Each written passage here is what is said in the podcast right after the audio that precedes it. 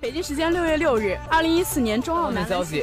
北京时间九月二十号，二零一四到一五赛季。时间六月六日，NBA 总决赛开打。北京时间五月六日，欧冠半决赛首回合。北京时间十月二日，另一场事关夺冠的比赛中。北京时间五月十四日，勇士主场发威。北京时间五月十六日，勇士客场一百零八比九十五击败灰熊。一五赛季 CBA 揭幕战，北京主场一百零三比八十九击败广东，获得开门。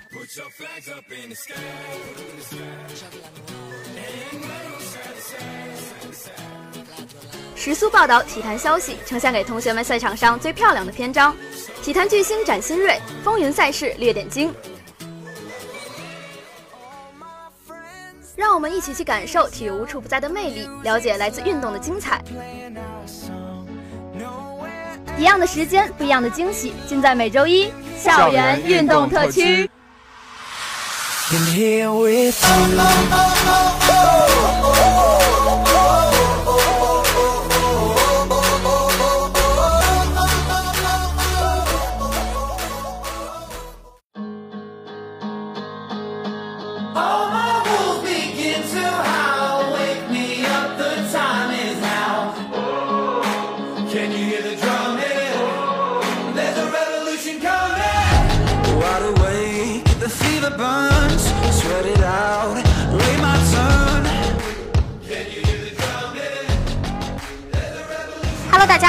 欢迎收听本周的校园运动特区，我是主播秦新宇，我是主播潘周阳。潘周阳，今天你扫地了吗？没扫呀，这么好的天气，干嘛要扫地呢？嘿，我说你，平时来点也就算了，今天这么重要的视察卫生的日子，你居然还无动于衷啊！哎呀，大丈夫何必拘泥于这种小细节呀？大丈夫一屋不扫，何以扫天下？是是，小弟服了，小弟马上去扫，马上去扫。哎，等会儿，把今天节目录完了再回去扫。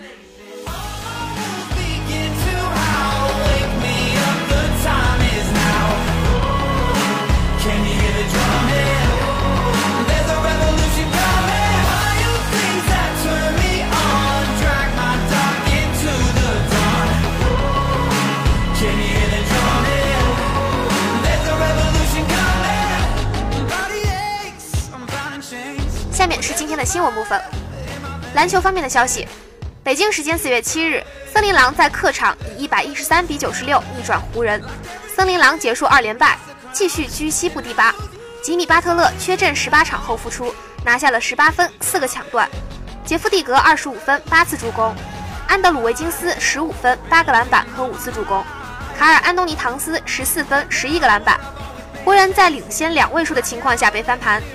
朱利叶斯·兰德尔得了二十分、十个篮板，布鲁克·洛佩斯十八分、六个篮板，凯尔·库兹马因伤早退，只得两分。替补出场的约什·哈特二十分、十一个篮板。北京时间四月八日，鹈鹕最后一节发力，在客场以一百二十六比一百二十击败了勇士，鹈鹕二连胜，保持西部第五的位置。浓眉哥安东尼·戴维斯拿下了三十四分、十二个篮板。尼克拉·米罗蒂奇二十八分、六个篮板和四次助攻；朱霍勒迪二十五分；拉简隆多十二分、十七次助攻；埃托万·摩尔十五分、七次助攻。勇士二连败，凯文·杜兰特拿下了四十一分、十个篮板和五次助攻；德雷蒙德·格林几乎三双，得了十一分、十个篮板和九次助攻；克雷·汤普森十八分。奎因库克二十一分七次助攻。北京时间四月七日，猛龙在主场过关，以九十二比七十三轻取步行者，锁定了东部第一的位置。猛龙二连胜，锁定东部第一。塞尔吉伊巴卡拿下了二十五分，德马尔德罗赞十七投五中，得十二分八次助攻。卡尔洛瑞十一投三中，只得九分。步行者早早放弃，先发出场时间都没超过二十五分钟。维克托·奥拉迪波和博扬·博格达诺维奇各得五分，已经是先发中最高的。替补出场的格伦·罗宾逊十二分，特雷沃·布克十一分，全队命中率只有百分之二十九点九。北京时间四月七日，凯尔特人在主场以一百一十一比一百零四击退公牛，凯尔特人结束二连败，他们排名定为东部第二。杰伦·布朗拿下了三十二分，马库斯·莫里斯十二分，埃尔霍福德缺阵。替补出场的格雷格·门罗打出三双，得了十九分、十一个篮板和十次助攻。贾巴里博德十五分，公牛三连胜结束。劳里马尔卡宁二十分五个篮板，卡梅罗佩恩十五分八次助攻和五个抢断，肖恩基尔帕特里克二十四分。北京时间四月七日，黄蜂客场以一百三十七比一百狂胜魔术，黄蜂结束四连败，全队七人得分上双，德怀特霍华德十六分十七个篮板，肯巴沃克十三分，马文威廉姆斯十八分。替补出场的马里克蒙克得了二十六分八次助攻，弗兰克卡明斯基二十一分。威利·埃尔南戈麦斯十一分，十二个篮板，魔术二连胜结束。DJ 奥古斯丁得了十九分，贾米尔·阿迪斯十二分，六个篮板，马里奥·赫祖加十一分，五个篮板。阿隆·戈登和尼克拉·乌切维奇等人缺阵。北京时间四月六日，在佛山进行的 U1 Six 男篮亚青赛四分之一决赛中，中国国青队以八十比七十一击败了黎巴嫩队，挺进四强。这次亚青赛的前四名均可获得在阿根廷罗萨里奥和圣达菲进行的 U1 Seven 男篮世界杯的机会。中国队已经完成了进军 U1 Seven 篮球世界杯的任务。北京时间四月七日，二零一七至一八赛季 CBA 季后赛半决赛下半区，广东继续在主场迎战辽宁，哈德森爆砍三十四分六个篮板，巴斯贡献二十二分十个篮板。最终，辽宁客场以一百一十一比九十七战胜广东，以总比分四比一晋级 CBA 总决赛。足球方面的消息，北京时间四月七日，二零一七至一八赛季法甲第三十二轮焦点战展开角逐，巴黎圣日耳曼客场挑战圣埃蒂安，卡贝拉首开纪录，金庞贝吃到两张黄牌被罚下，德布西补时乌龙助巴黎扳平，巴黎客场一比一战平对手。北京时间四月六日，本赛季欧冠四分之一决赛首回合的较量已经全部结束，最终皇马三比零完胜尤文，拜仁二比一击败塞维利亚，巴萨四比一大胜罗马，利物浦则主场三比零完胜曼城。北京时间四月六日晚，中国女足的亚洲杯征程正式开打，首场小组赛面对泰国女足，姑娘们也交出了一份满意的成绩单。四比零大胜对手之后，中国女足离小组出线的目标已经进了一大步。接下来的比赛，球队只需要稳扎稳打，就能如愿拿到世界杯门票。本场比赛，二十三岁球员宋端表现亮眼，一传两射帮助球队取得三分。对于深陷信任危机的主帅约埃尔松来说，这也是一场及时雨。北京时间四月六日，中超联赛第五轮，天津泰达客场一比一战平北京国安，从工体带回一分。泰达一胜二平二负积五分，这个成绩相比近几年的惨淡开局有了不少进步，尤其是球队在场上表现出来的精神面貌更是焕然一新。排球方面的消息，北京时间四月五日，北汽男排以二十七比二十五。二十五比二十，二十八比二十六，三局零封击败卫冕冠军上海金色年华男排，将本赛季中国男排超级联赛总决赛的总比分扳成一比一平。北汽男排新引进的第三外援波兰男排国家队队长库比亚克，虽然只打了最后一局，但已经完全沉浸在激烈的对抗过程中。他说：“不用去管什么比分和结果，也不用考虑对手如何。”只要我们能够打出最好的自己，就是不可战胜的。北京时间四月七日消息，在李盈莹率天津女排取得联赛第十一冠后，外媒十分关注这位中国女排希望之星。朱婷之后，印象中还没有哪位中国选手的关注度能像李盈莹那么高。她只有十八岁，身高一百九十二厘米，已经进入中国女排集训名单。很多人称她为排球天才或新的朱婷。在二零一七至一八中国女排联赛上。她一共砍下了八百零四分，成为得分王，其中七百一十九分来自进攻，三十一分来自拦网，五十四分则来自发球。网球方面的消息，北京时间四月七日，二零一八年戴维斯杯世界组四分之一决赛结束了首日两场单打的较量，在西班牙比德国的焦点之战中，伤愈复出的纳达尔和德国一哥兹维列夫分别三比零建功，两队战平。丘里奇意外输球，克罗地亚首日一比一平哈萨克斯坦，溥仪领衔法国队一比一平意大利。北京时间四月六日，戴维斯杯亚太区一组第二轮，中国队与印度队的比赛在天津网球中心举行。本轮对决的胜者将拿到世界组附加赛的资格。首日比赛中，吴一丙七比六、六比四战胜拉玛纳山，张泽六比四、六比一战胜纳加尔。中国队二比零暂时领先于印度队。其他方面的消息，北京时间四月六日晚，在澳大利亚黄金海岸举行的二零一八年英联邦运动会结束了游泳大项第二日争夺，澳大利亚队继续体现其在游泳上的拔群实力，在当晚七个决赛项目里取下五冠。其中因心脏手术缺席去年世锦赛的里约奥运会男子100米自由泳冠军查尔莫斯，以一分四十五秒五六拿下本次比赛的男子200米自由泳冠军。马克霍顿以一分四十五秒八九的个人最好成绩获得亚军。麦克沃伊打头棒的男子四乘一百自接力队也顺利夺冠。北京时间四月五日下午，二零一八年全国田径投掷项群赛在四川西府结束了第二站较量。湖北选手吕慧慧在女子标枪比赛中以六十五米六三的成绩获得冠军，以个人最好成绩计，该成绩位列今年世界第二。上站在女子链球中投掷出今年世界第一好成绩的黑龙江选手罗娜，再以七十二米三三收获本次投掷项群赛女子链球第二冠。以上就是今天的新闻部分。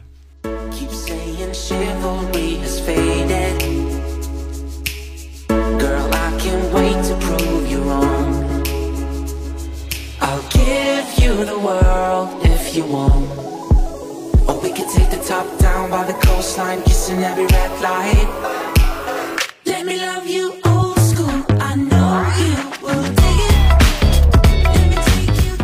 大家好，下面是今天的评论部分，我是主播汤笑涵，我是主播王慕涵。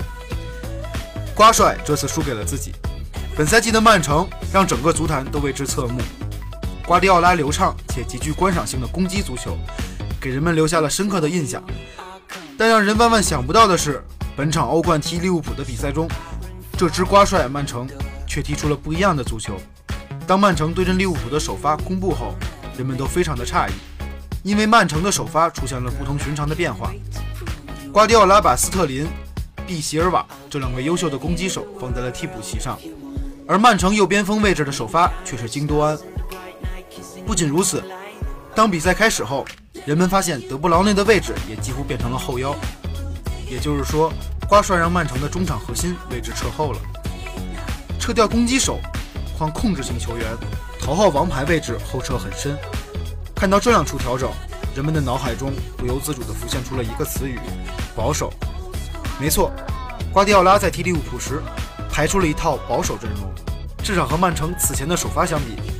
这套曼城首发无疑先天偏保守。以往的曼城进攻点遍地开花，斯特林、萨内、德布劳内、热苏斯、大卫席尔瓦等人几乎都有进球能力。但这一场，至少是上半场，曼城的有效攻击点只剩下了萨内。这样的情形真真切切的在曼城，在瓜迪奥拉的球队身上发生了。于是曼城上演了上半场被打爆的惨剧。他们在前四十五分钟。就被利物浦踢成了三比零。任瓜迪奥拉再神奇，他也失去了在下半场扭转乾坤的余地。看了比赛的球迷一定都能体会到一点，那就是曼城面对利物浦踢出了整个赛季迄今为止最糟糕的半场比赛。前四十五分钟里，利物浦高达八次射门，四次射在门框范围内，而曼城呢，他们的射门次数仅仅只有可怜的三次，射正次数竟为零。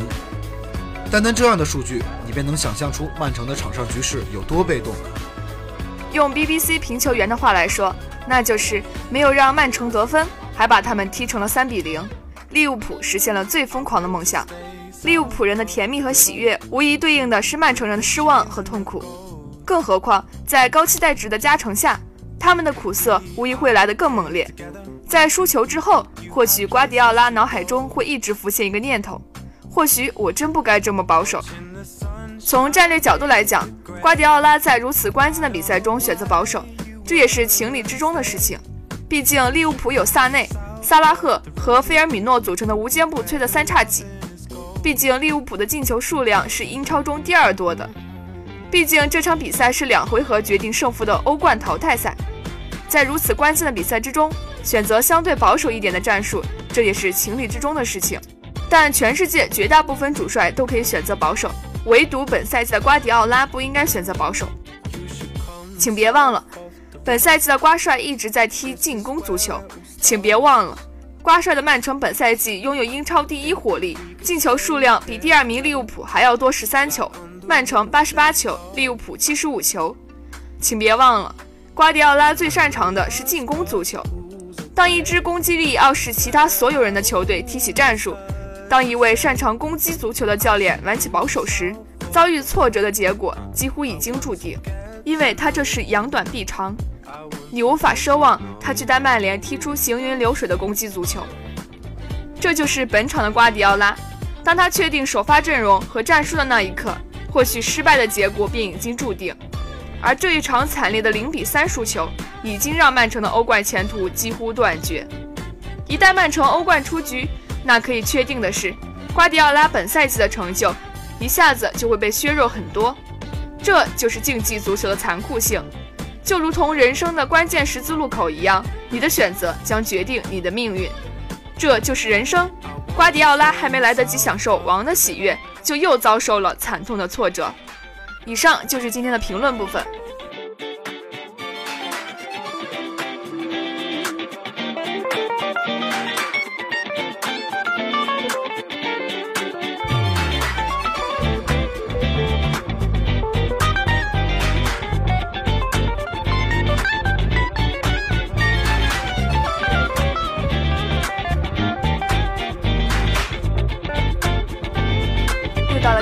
了激动人心的点歌环节了，让我们来看一看我们收到了哪些点歌呢？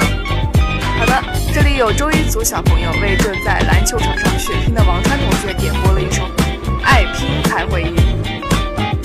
欢迎大家多多参与我们广播站的点歌环节，微信关注公众号“生动男孩”，在下面输入你的姓名、学号，还有你想说的话，配上你想要的音乐版本，即可在广播里听到你想听的歌曲哦，还有对你想说的说的话哦。